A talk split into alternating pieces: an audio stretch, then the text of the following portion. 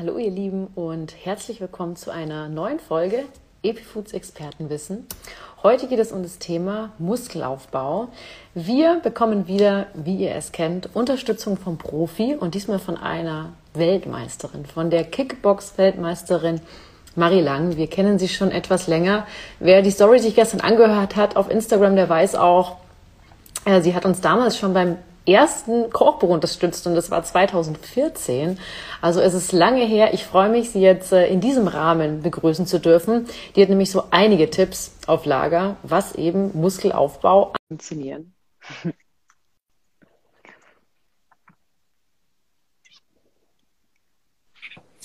Hi! Hallo! ah, das hat schon mal wunderbar geklappt. Perfekt. Ja, sehr gut. Gut siehst du aus. Äh, tatsächlich, tatsächlich sehe ich nicht immer so aus. Also wir hatten heute ein Fotoshooting und das ist noch das Überbleibsel. Sehr gut, praktisch. ich habe dich schon ein kleines bisschen vorgestellt, dass du mhm. eben mehrfache Kickbox-Weltmeisterin bist, gar nicht so leicht auszusprechen. Und das jetzt schon 17-fach? Äh, 18 tatsächlich. Abgefahren. super, super crazy. Ähm, dann gebe ich das Wort mal direkt an dich weiter, dann kannst du dich schon mal selber vorstellen. Ja, für die, die mich nicht kennen, ich bin Marie Lang. Ich bin 18-fache Kickbox-Weltmeisterin. Ähm, ja, bin eigentlich ursprünglich studierte Modedesignerin, also was komplett anderes. Und ähm, habe mit dem Kickboxen 2003 angefangen. Und äh, das war damals eigentlich äh, einfach nur ein Hobby für mich. Also ich habe nie vorgehabt, das hauptberuflich zu machen. Es hat sich dann erst so ergeben. Und ähm, ich glaube, ja, 2015 habe ich das erste mal um die WM gekämpft und ähm, seit 2016 mache ich das Ganze hauptberuflich. Crazy. Ja, wir haben uns ja kennengelernt, witzigerweise, durch das Modedesign-Studium, also äh, auf genau. einer ganz anderen Ebene. Ähm, aber ich habe verfolgt es natürlich auch, äh, total stolz, finde es total geil, was du machst.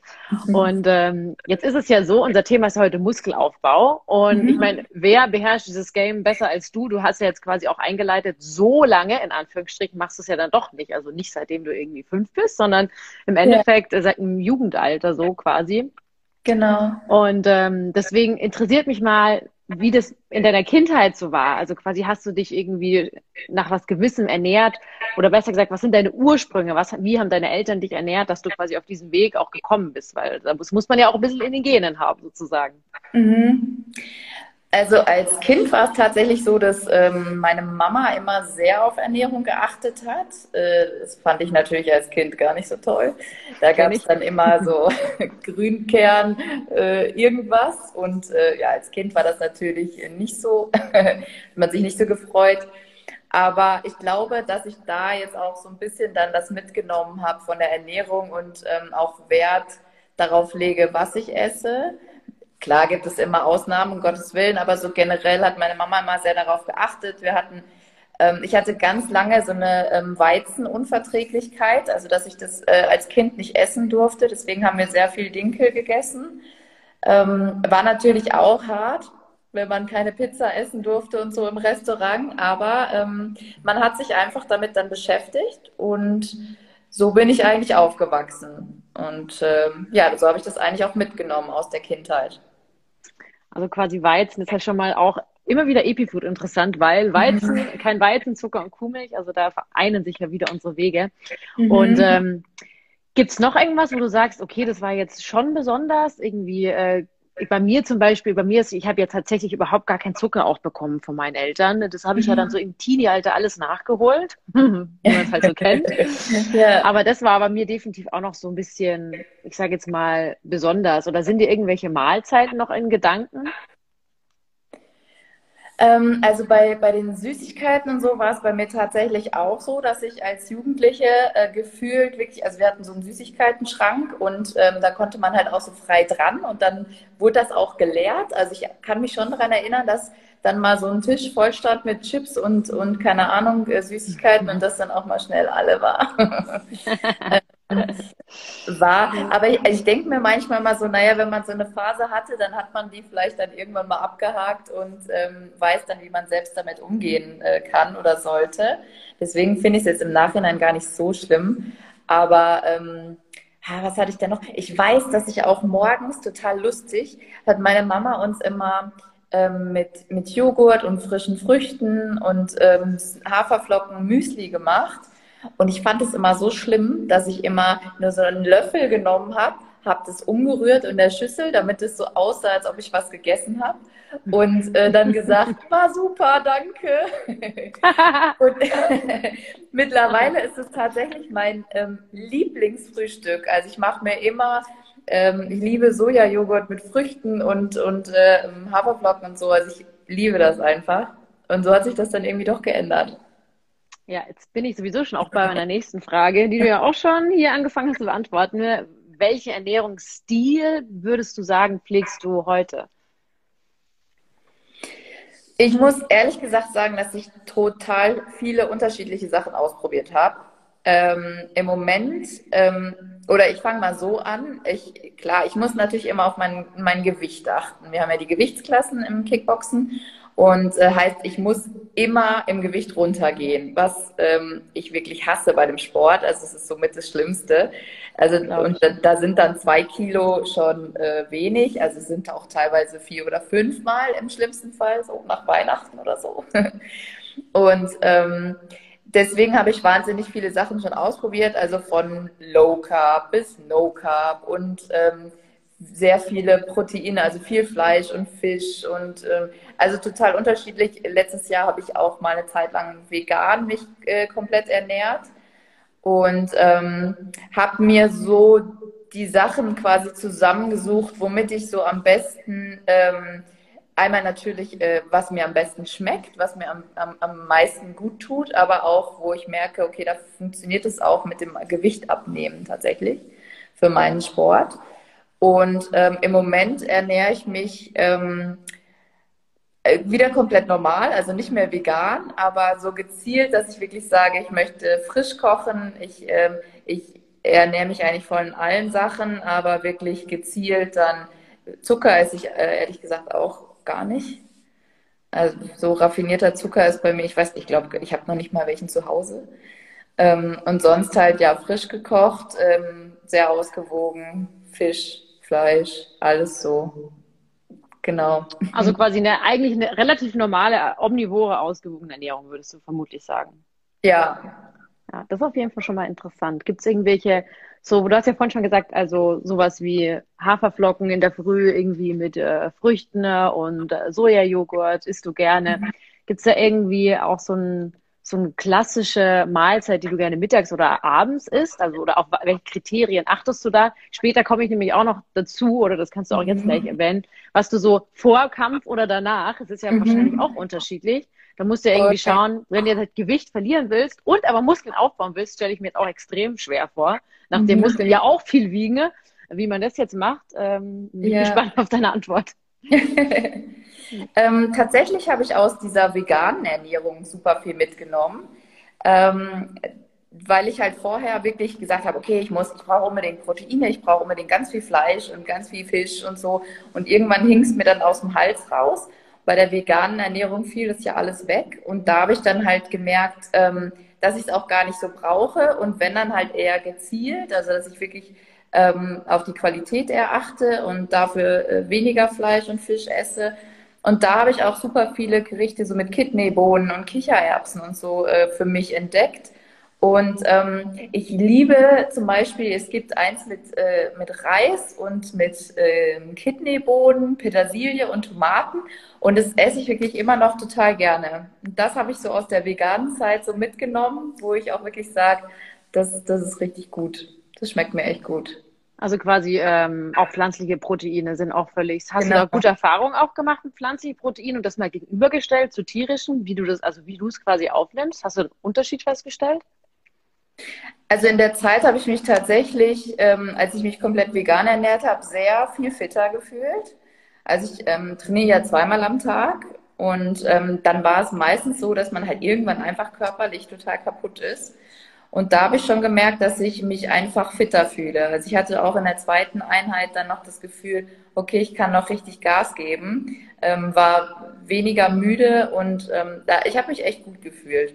Es war halt super schwierig, tatsächlich im Supermarkt, du stehst überall davor, drehst es um, okay, da ist Milch drin, da ist Ei drin, also da dann was zu finden. Du musst eigentlich wirklich alles komplett selbst kochen, was ich generell ja gut finde, aber klar hat man natürlich auch nicht immer Zeit.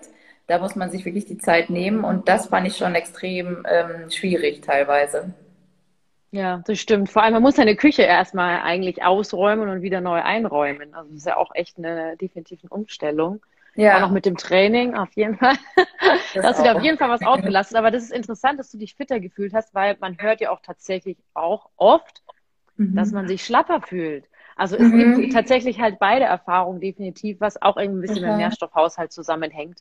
Ja. Weil ähm, großes Thema bei Frauen oder generell eigentlich auch in Deutschland ist, dass wir eigentlich auch so ein wie Jod auch Eisenmangelland sind, mhm. wie zum Beispiel auch Vitamin D. Und wenn diese ja, wichtigen Stoffe uns fehlen, dann kommt es halt zu kompletter Erschöpfung, Müdigkeit. Äh, mhm. Bei Eisen ist es echt tatsächlich sogar schwierig. Ich weiß gar nicht, ob du auch mal so ein Blutbild gemacht hast, äh, wie es bei mhm. dir mit Eisen ist oder ähm, weil da ist es schon so, da haben ja Frauen auch immer eher so Problemchen. Vor allem, wenn man Sport macht, hat man ja irgendwie so noch höheren Eisenbedarf, weil es so zu Mikroblutungen kommt.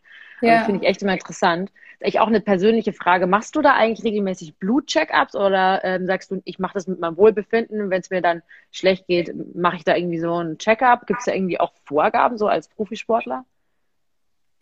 Vorgaben tatsächlich äh, fast gar nicht, was ich total komisch finde, weil ähm, es geht ja auch um die Weltmeisterschaft, aber da ist es jetzt irgendwie nicht so vorgegeben. Ich mache das für mich, ähm, dass ich äh, regelmäßig ein großes Blutbild mache.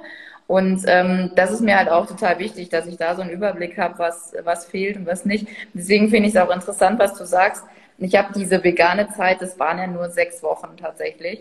Ähm, deswegen glaube ich, dass in so einer kurzen Zeit da vielleicht es noch nicht so auffällig war ähm, dass sich dann da irgendwie was verändert. Aber ähm, ich glaube auch, dass man da schon ähm, wirklich drauf achten muss, was man isst, dass man nicht irgendwelche Mangelerscheinungen dann nachher hat.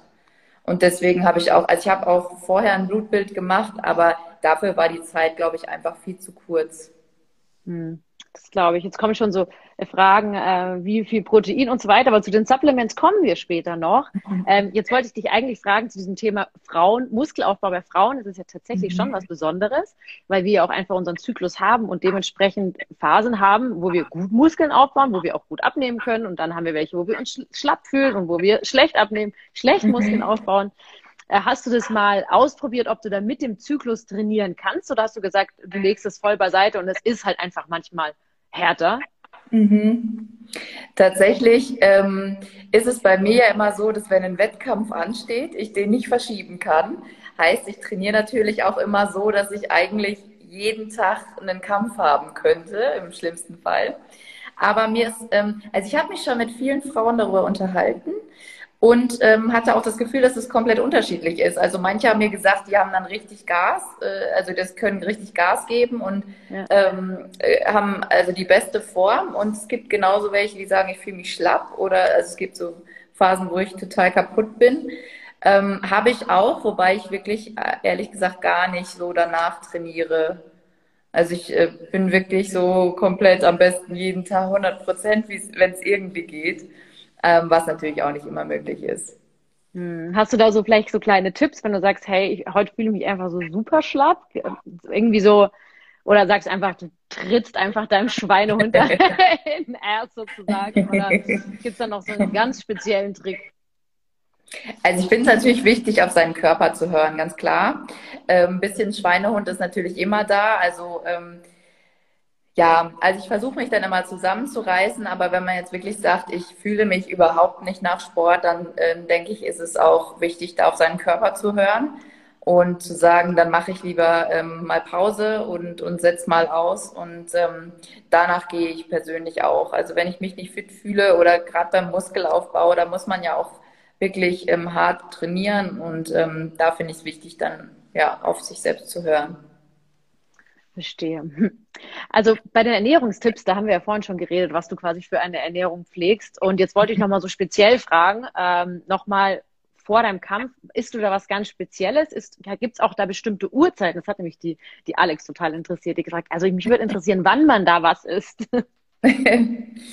Ja, das war auch tatsächlich, ähm, ich habe das ganz lange irgendwie mal so getestet, weil mein, meine Kämpfe sind meistens ja ganz spät abends, also teilweise auch erst um 22 Uhr.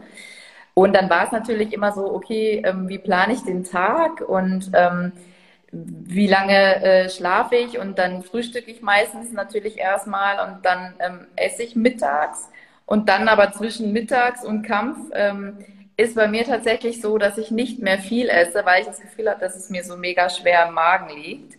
Aber ähm, klar muss man es natürlich teilweise überbrücken, weil hungrig zu sein ist dann auch wieder schlecht. Ja. Ich habe ähm, hab ganz lange wirklich als Traditionsgericht so Spaghetti Bolognese als ähm, Kampf äh, ja, Essen gehabt und habe dann irgendwann mal gesagt, hm, ob das jetzt so optimal ist, ich weiß es auch nicht. Dann bin ich mal umgeschwungen zu ähm, Spinat, Kartoffeln und Ei und Fisch. Also ähm, auch so ein bisschen ausprobieren. Ähm, und habe dann tatsächlich auch rausgefunden, dass das äh, irgendwie das bessere Essen für mich ist. Kann man ja auch an sich relativ schnell verdauen. Also es würde sozusagen. Ja, und das Schlimmste ist tatsächlich, wenn es dir so schwer im Magen liegt. Und dadurch, dass ich natürlich Wochen vorher immer auf mein Essen achte und auch weniger teilweise esse und ähm, ich weiß nicht, die meisten wissen es vielleicht gar nicht, aber einen Tag vorher, also meistens ähm, ja freitags ist dann das offizielle Wiegen und bis zu dem Zeitpunkt ähm, muss ich halt extrem auf meine Ernährung und mein, mein Gewicht achten. Und dann am Samstag, wenn dann der Kampf ist, dürfte ich theoretisch wieder alles essen. äh, also ich könnte zehn Kilo drauf essen, das ist eigentlich dann egal, aber man muss natürlich so ein bisschen gucken, wie es einem dann im Magen liegt. Und da äh, muss man halt echt ja darauf achten, dass man nicht das Gefühl hat, man äh, kriegt dann Magenprobleme. Ja, also lieber ein leicht, leichtes Essen, ein wenig fettiges Essen, aber auch ein energiebringendes Essen. Ne? Genau. Und vermutlich nicht wirklich direkt vorher, sondern einfach ein paar Stunden vorher, oder? Genau, ja. Gut. Jetzt hattest du ja tatsächlich zweimal Corona. Ähm, ja. Wie schlimm war das? Ähm, und welche Tipps hast du irgendwie so im Nachhinein, ähm, vor allem auch an Menschen, die jetzt, sag ich mal, Hochleistungssport betreiben, was ja auch viele machen ohne Anstrengung, aber halt dann im Kopf die Anstrengung haben. Also der Körper mhm. ist ja sozusagen unter Dauerstress und mhm. vielleicht hast du da jetzt so Tipps mitgenommen, wo du sagst, hey, da habe hab ich jetzt gemerkt, hatte ich jetzt vielleicht ein Defizit, den habe ich jetzt ausgeglichen, dass mein Immunsystem vielleicht einfach gestärkt ist dagegen. Boah, total schwieriges Thema irgendwie, weil ich halt irgendwie auch dachte, naja, ich bin super fit und ähm, äh, ernähre mich gesund. Ich kriege das auf gar keinen Fall. Und tatsächlich habe ich äh, das erste Mal Corona ähm, im letzten Jahr schon Anfang des letzten Jahres bekommen. Und da war ich äh, in der Wettkampfvorbereitung. Also ich war 100% fit eigentlich schon und deswegen kam es für mich auch super überraschend.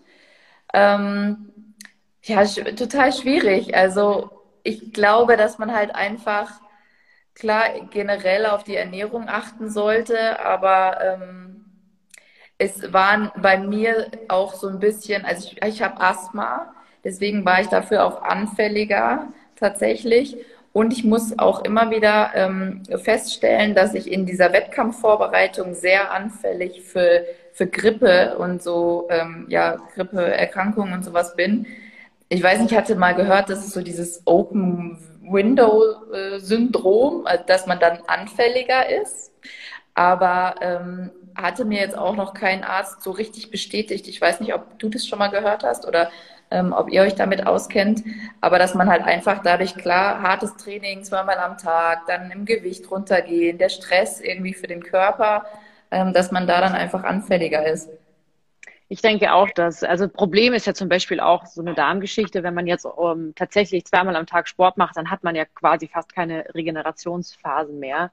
Mhm. Und äh, alleine diese, was ich vorhin schon gemeint hatte, diese Mikroblutungen, unser Darm wird tatsächlich teilweise bis, hat bis zu 80 Prozent weniger durchblutet, das hat weniger Sauerstoff. Mhm. Ähm, wir können weniger verdauen. Weniger verdauen heißt auf gut Deutsch auch, wir haben mehr oder minder natürlich auch ein bisschen Nährstoffmangel. Mhm. Und ähm, jetzt stehen natürlich äh, nicht nur Corona, sondern generell Viruserkrankungen oder auch vielleicht bakterielle Infekte im Zusammenhang mit einem schlechteren Nährstoffhaushalt. Und zum Beispiel, das sind auch natürlich Sachen wie Vitamin D, Vitamin C, ähm, aber dann kommen auch noch so Pflanzenstoffe dazu, Quercetin, der zum Beispiel den Virus an der Ausbreitung verhindert. Also es, da gibt's ja auch mittlerweile so Kombipräparate, die sind tatsächlich dann so ein bisschen drauf konzipiert, ähm, ob das jetzt für jeden so super ideal ist oder wie derjenige das auch aufnehmen kann, weil das ist ja auch immer so ein Ding. Es gibt super, ja. super viele Präparate, aber die, wirken bei jedem ja unterschiedlich, weil jeder ja unterschiedlich auch dementsprechend das verwerten kann und aufnehmen kann. Mhm. Also gar nicht so einfach, aber du sitzt jetzt vor mir und du bist wieder wohlauf. Das heißt, du hast es gut überstanden, ne? Gott sei Dank. Aber ich ja. kann das total nachvollziehen mit dieser Anfälligkeit, weil ich habe eine Zeit lang überhaupt nicht vergleichbar, wirklich nicht, aber Bikram-Yoga gemacht. Und mhm. da geht man total verschwitzt aus dem Studio raus. Also man hat ja geduscht danach, aber man schwitzt so nach. Und ich hatte ja. auch immer das Gefühl, ich bin extrem anfällig für Krankheiten danach. Und es war ja. auch wirklich so. Ich hatte dann immer so eine leichte Erkältung. Ich bin eigentlich überhaupt nicht anfällig für gar nichts.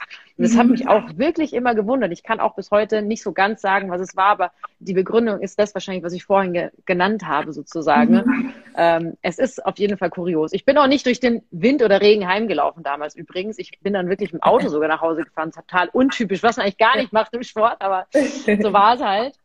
Und jetzt ja. kommen wir zu dem Thema Supplements. Ähm, das interessiert hier wahrscheinlich wahnsinnig viele. Ergänzt du in deiner Ernährung? Und wenn ja, wie viel? Da kommt das Thema Proteine wahrscheinlich jetzt auch nochmal ganz big.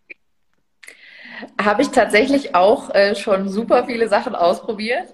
Von äh, Proteinpulver bis ähm, ja halt auch so Nahrungsergänzungen wie äh, sei es jetzt nur Vitamin C oder ähm, äh, Zink etc., solche Sachen. Ähm, beim Proteinpulver bin ich persönlich irgendwie immer, ich habe nie das gefunden, was mir wirklich, wo ich das Gefühl hatte, das tut mir gut und ähm, das schmeckt mir vor allem auch.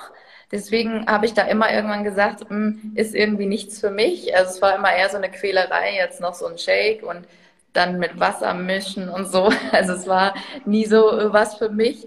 Ähm, wo ich tatsächlich jetzt aber schon gemerkt habe, gerade wegen diesen Anfälligkeiten, dass man irgendwie dann schnell, gerade im Winter auch eine Erkältung bekommt, ähm, so ein bisschen äh, Nahrungsergänzung, da bin ich jetzt schon Fan von geworden. Also da nehme ich schon ähm, ein paar Sachen. Aber ich versuche aber da würde ich dich nämlich jetzt auch nochmal fragen. Ich versuche auch wirklich immer alles irgendwie über die Ernährung äh, aufzunehmen und gar nicht so viele Supplements extra noch zu nehmen. Ähm, wobei mir immer wieder Leute sagen, ja, dass, dass die Ernährung nicht mehr so vitaminreich ist wie früher und dass man da halt wirklich, äh, wirklich besser was noch dazu nehmen sollte. Ich weiß nicht, wie siehst du das? Ich denke, man muss von Pauschalaussagen generell so ein bisschen zurücktreten, sage ich jetzt mal. Ich meine, natürlich haben sich unsere Lebensmittel geändert, aber auch wir haben uns mhm. geändert. Das darf man auch nicht vergessen.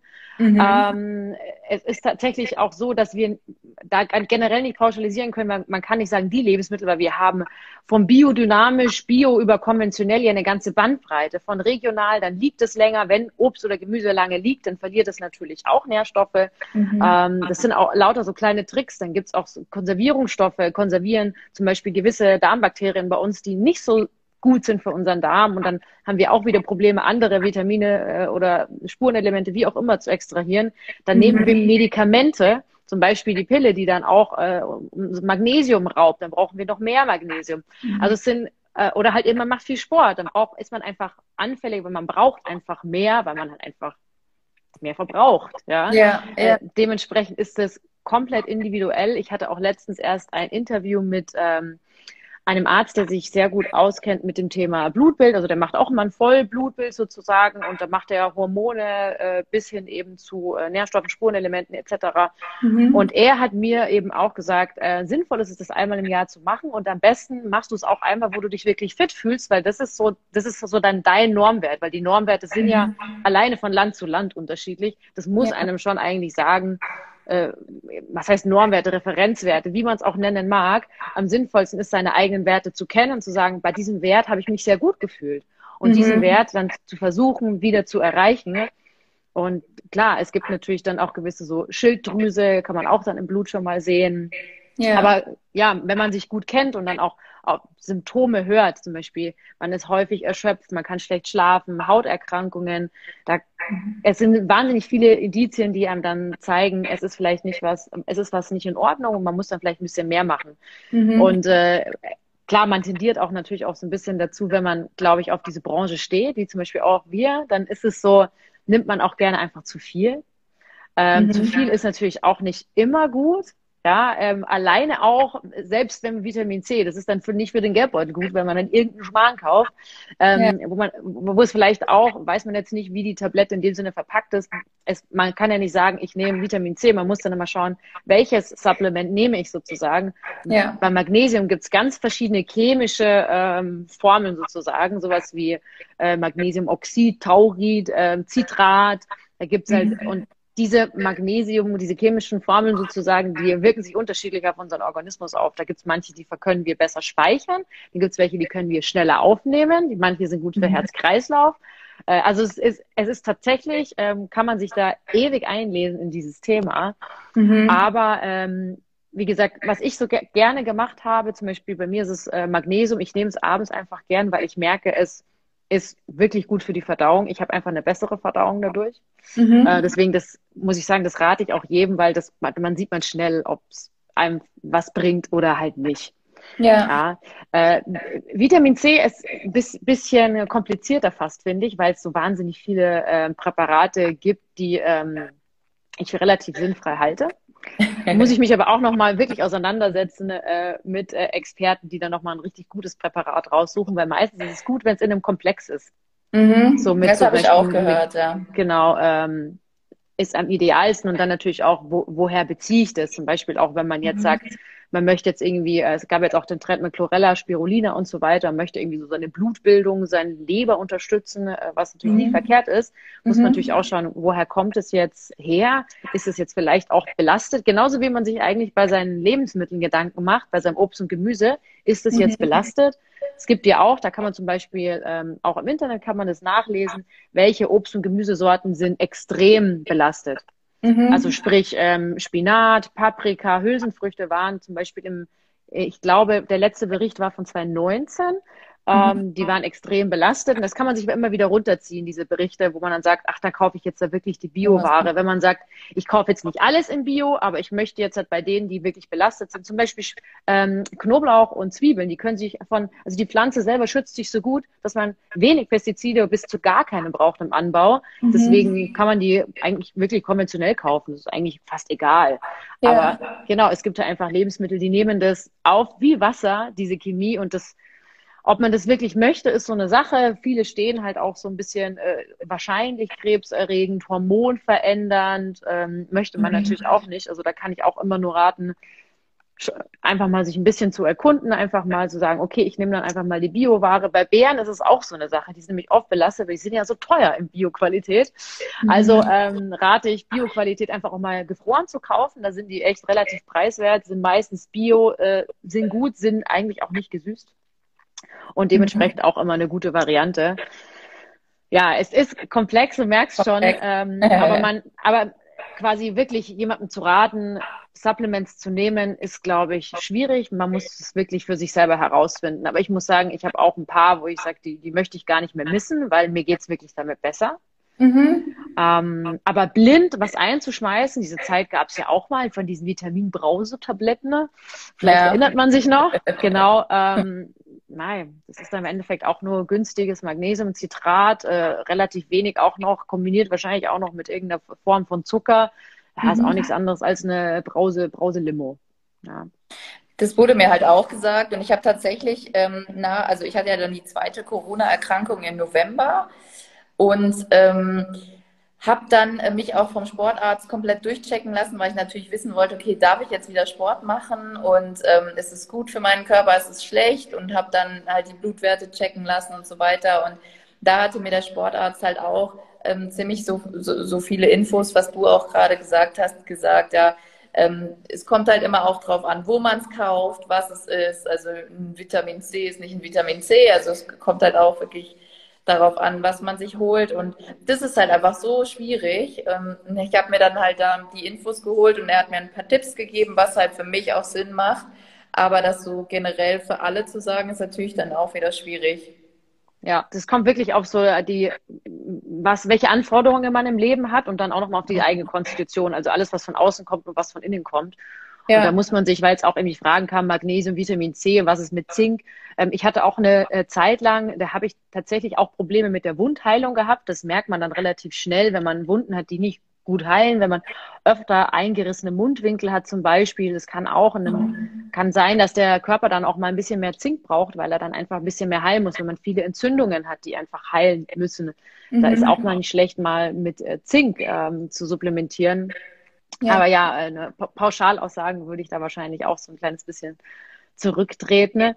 Aber trotzdem immer wieder sich damit auseinanderzusetzen, wenn man sagt, ach ja, dann, dann nehme ich lieber gar nichts, würde ich nicht machen, weil es ist ja auch irgendwie schön, dass es diese Hilfsmittelchen gibt, ähm, die ja dann ähm, einen wirklichen großen Unterschied machen können. Und wenn es einem, das ist das Schlimme, wenn einem gewisse Stoffe mehrere Jahre fehlen, ähm, jetzt gehen wir mal von B1 aus. Da sind jetzt schon die ersten Forschungen dran, dass das zum Beispiel mit äh, Parkinson in Verbindung steht.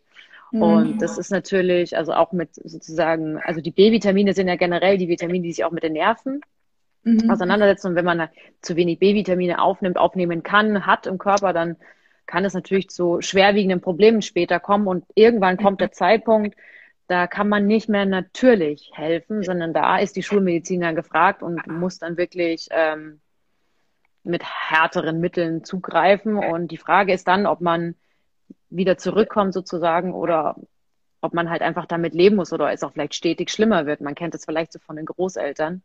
Ja. Ah, aber ich würde noch ganz gerne auf dieses Protein eingehen. Hast du da irgendwie ähm, Referenzwerte, wo du sagst, ähm, ich weiß ungefähr, wie viel Protein ich aufnehme mit der Ernährung, weil es ist ja tatsächlich so, dass du wahrscheinlich jetzt auch immer noch bei keinem Proteinpulver bist an sich. Man kennt es ja von Sportlern, die haben sicher so ein riesen 5-Liter-Ding äh, dabei, Whey, irgendwas. äh, man kennt es, äh, ich, also ich sehe es auch überall in den Fitnessstudios und frage mich, was sie mit diesen Tonnen überhaupt machen und ob das irgendwie was bringt. Also jeder, der zuhört, dieses Whey, ist nichts anderes als Müll aus der Kuhmilchfabrikation. Die sind froh, wenn sie das loswerden an euch. Und zwar zu einem richtig schönen Preis. Ähm, deswegen rate ich auch immer zu, wenn man Proteinpulver nimmt, ein, bitte ein hochwertiges, vielleicht sogar veganes. Es gibt Hanfprotein, Erbsenprotein. Es gibt richtig tolle Sachen. Aber ja, die, die schmecken, gibt's noch nicht so viele. Das ist auch ein wichtiger Punkt. Aber hast du das mal so ausgemessen, so von, äh, ich, so viel Proteine nehme ich mit meinen Lebensmitteln auf? Äh, zu den Proteinpulver, genau das hatte ich nämlich auch. Dann habe ich mir nämlich so einen 2-Kilo-Pot gekauft, der ich glaube in zehn Jahren nicht abläuft, aber bei mir ist er dann abgelaufen irgendwann, weil ich es einfach so ekelhaft fand. also das kenne ich halt auch. Vegan habe ich tatsächlich auch getestet, ähm, fand ich gar nicht so schlecht, aber es ist bei mir wirklich so gewesen, dass ich einfach dieses Pulver und in, in, in ähm, Wasser auflösen ist nicht so für mich gewesen. Ähm, und äh, dann hatte ich halt die Phase, wo ich gesagt habe, okay, ich habe für jede Mahlzeit wirklich genau, man sagt ja, glaube ich, 0,8 äh, Gramm oder so pro Körpergewicht, soweit ich weiß, irgendwie so ungefähr. Habe dann immer äh, ungefähr ausgerechnet, wie viel ich für meine Mahlzeit wirklich brauche. Es war mir tatsächlich aber viel zu viel. Also es, ähm, es war für mich irgendwie, dass ich das Gefühl hatte, es war mir zu viel Fleisch und Fisch ähm, und habe jetzt eher so für mich wieder herausgefunden, dass ich ähm, das nicht alles über tierische Produkte ähm, aufnehmen muss. Also es war mir zu viel Fleisch tatsächlich in der Ernährung. Deswegen ähm, mache ich das jetzt tatsächlich auch nach Gefühl so ein bisschen. Also wenn ich das Gefühl habe, ich brauche jetzt was, dann esse ich das. Aber dass ich es jetzt so ganz konkret abwiege, überhaupt nicht mehr. Sehr interessant. Da bist du ja definitiv ein Profi-Beispiel. Ähm wo du sagst, ja, eigentlich ähm, ähm, supplementiere ich Proteinpulver gar nicht, ja. Und man denkt ja immer, man, ist, man denkt ja wirklich immer, das ist ein Muss. Mhm. Ähm, aber mit der, einer ausgewogenen, gesunden Ernährung kann man da auch schon äh, relativ viel bewerkstelligen. Würde ich jetzt nämlich auch spontan sagen. Ich habe mhm. tatsächlich auch noch nie Protein und ich habe auch zeitlang sehr viel Sport gemacht ähm, nie ergänzt und ich hatte auch nie das Gefühl, dass es mir fehlt, witzigerweise. Obwohl es so ein wichtiger Körperbaustein ist natürlich, mhm. ist es auch, statistisch gesehen, haben nicht so viele Leute einen Proteinmangel. Im Gegensatz eben zu Vitamin D, ähm, Magnesium, ja. Eisen, Jod. Also das sind dann so die wichtigeren Stellschrauben, ja. wo man vielleicht mal schauen kann, okay, jodiertes Speisesalz, hm, wie schaut's mit meinem Eisen aus? Eisen kann man nämlich teilweise, und das ist das Problem, gar nicht so oft mit der Ernährung hinbekommen. Leider. Mhm. Deswegen mhm. da muss man sich mal ab und zu checken lassen. Und das Blöde ist, der Körper gewöhnt sich auch an einen relativ niedrigen Eisengehalt, was sich dann natürlich in so kleinen Problemchen über die Jahre einspielen kann.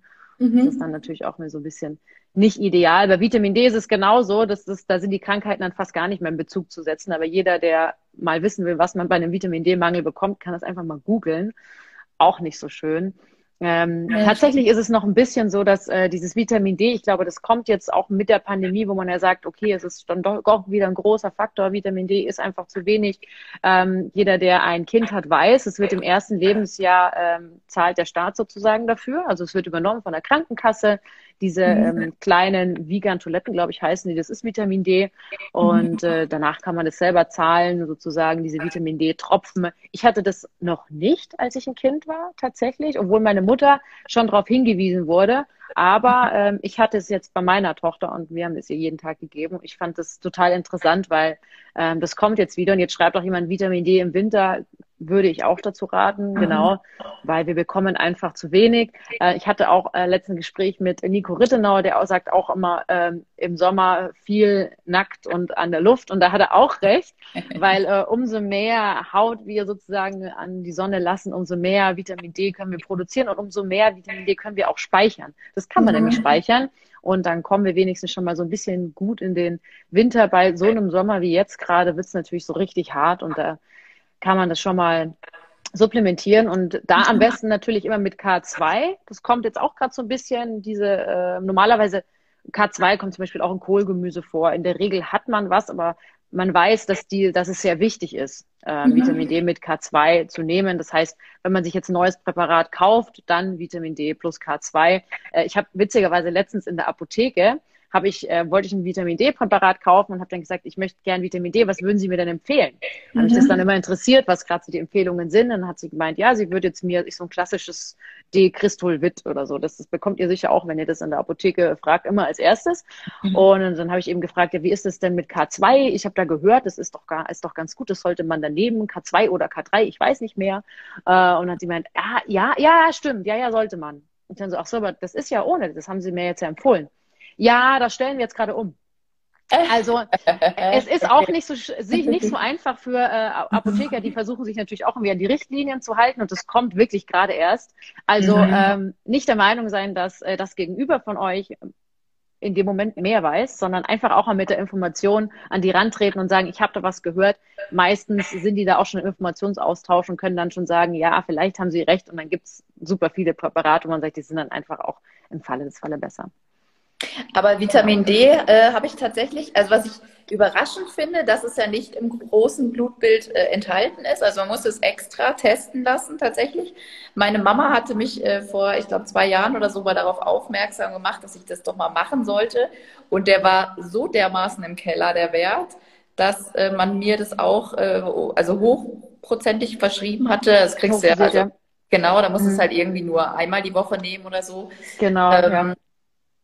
Ja, und da war ich dann doch äh, echt ähm, überrascht, weil ja, ich bin jetzt auch tatsächlich nicht, äh, dadurch, dass ich halt immer drinnen trainiere, jetzt nicht so oft draußen in der Sonne, außer halt im Sommerurlaub oder wenn es jetzt mal schön ist, aber dass das da dann doch so äh, schnell geht, dass der Wert im Keller ist und das ja anscheinend super viele Menschen einfach haben.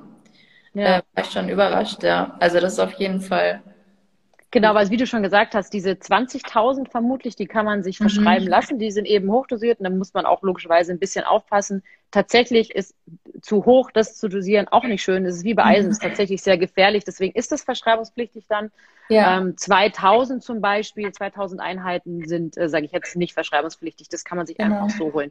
Ja. Aber wie gesagt, man kann sich auch im Netz mittlerweile wahnsinnig gute und viele Präparate bestellen. Man muss dafür nicht mehr in die Apotheke. Ähm, viele Hersteller, die auch sehr gewissenhaft und sehr naturrein produzieren, haben es auch noch nicht. Und das ist wie beim Supermarkt nicht in die Apotheke geschafft, weil man muss da auch, äh, muss man sich immer wieder forschen. Das ist nicht so einfach, in den Supermarkt reinzukommen für einen Hersteller, genauso nicht wie in die Apotheke. Äh, dementsprechend ähm, auch mal vielleicht im Netz schauen. Das ist jetzt ähm, das andere ist natürlich zum Beispiel, das sage ich immer bei so Teesorten. Äh, das ist ganz witzig, wenn jemand nach Tee fragt. Es gibt ja gewisse Teesorten bei zum Beispiel Fenchel, Anis, Kümmel und so weiter, bei Bauchkrämpfen und, und so. Da ist es gar nicht so schlecht, in die Apotheke zu gehen, weil die werden sehr oft getestet. Die müssen okay. einen gewisse, ähm, ja, gewissen Standard haben. Mhm. Und dementsprechend diese, ich glaube, es die Drogertees oder so sind, die sind dann schon auch wirklich äh, ganz gut. Wenn man sagt, äh, man möchte jetzt auf die klassischen und davon würde ich auch nur abraten äh, im, mhm. im Supermarkt, denn die sind ganz, ganz oft wahnsinnig pestizidbelastet.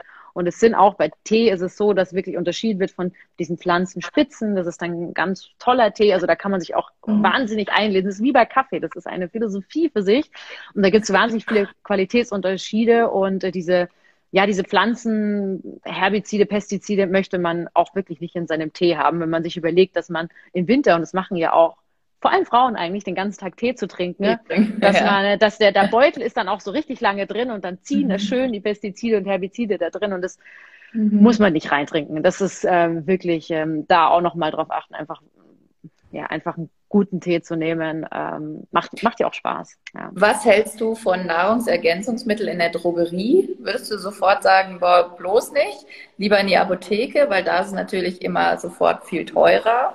Oder es ist auch wieder abhängig davon, was man kauft. Weil da stehe ich manchmal auch davor und denke mir so, hm, jetzt äh, zahle ich in der Apotheke 30 Euro, in der Drogerie 5. so. Ja, in der Drogerie die Sachen würde ich ehrlicherweise davon absehen, weil es ist genau das Gleiche, wie was ich vorhin gemeint hatte. Die sind einfach überprüft, die müssen einen gewissen Standard haben um mhm. in die mhm. Apotheke zu kommen. Und ähm, dementsprechend ist, ich sage jetzt mal, die Wirkung einfach ein bisschen besser. Deswegen haben, ja. haben die Präparate auch zu Recht einen höheren Preis. Meistens, nicht immer. Aber mhm. meistens haben sie zu Recht diesen höheren Preis. Und leider ist es auch so im Superma ähm, Supermarkt, Drogerie, wie auch immer. Die Präparate sind so niedrig dosiert, ähm, dann drumrum an möglichen Konservierungsstoffe oder Füllstoffe. Äh, ja. Das ist, das ist für die Tonne. Das ist, das ist mir auch schon aufgefallen, wenn man dann wirklich mal an der Seite guckt, wie viel da enthalten ist. Das ist ja mini, mini, mini.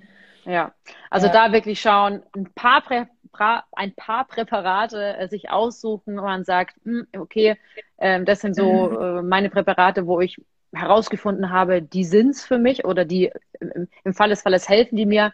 Mhm. Ähm, einfach mal ein gutes Präparat kaufen und nicht bei einem günstigen anfangen, weil das kann ja auch nicht helfen, da kann es nicht besser werden ähm, ja. einfach eins nehmen. Da gibt's ja auch, es gibt ja auch viele Testberichte Berichte drüber. Es, allgemein kann man sich mittlerweile mit dem Internet man einem so gut informieren, wirklich.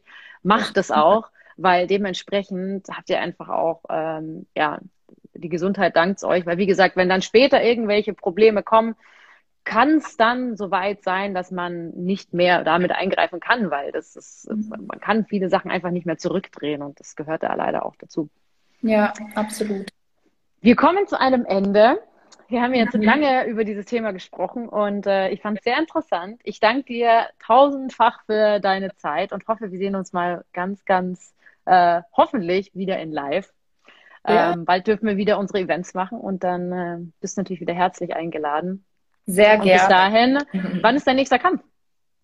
Ich kämpfe am 2. Oktober wieder in München. Also es ist oh. äh, gar nicht mehr so lange. Ja. Ja. Dann äh, drücken wir die Daumen. Toi, toi, toi. Dankeschön. Wir äh, verfolgen es natürlich aufgeregt und ähm, würde ich sagen, bis bald. Einen wunderschönen Abend noch. Den wünsche ich dir auch. Dankeschön. Danke. Ciao. Ciao.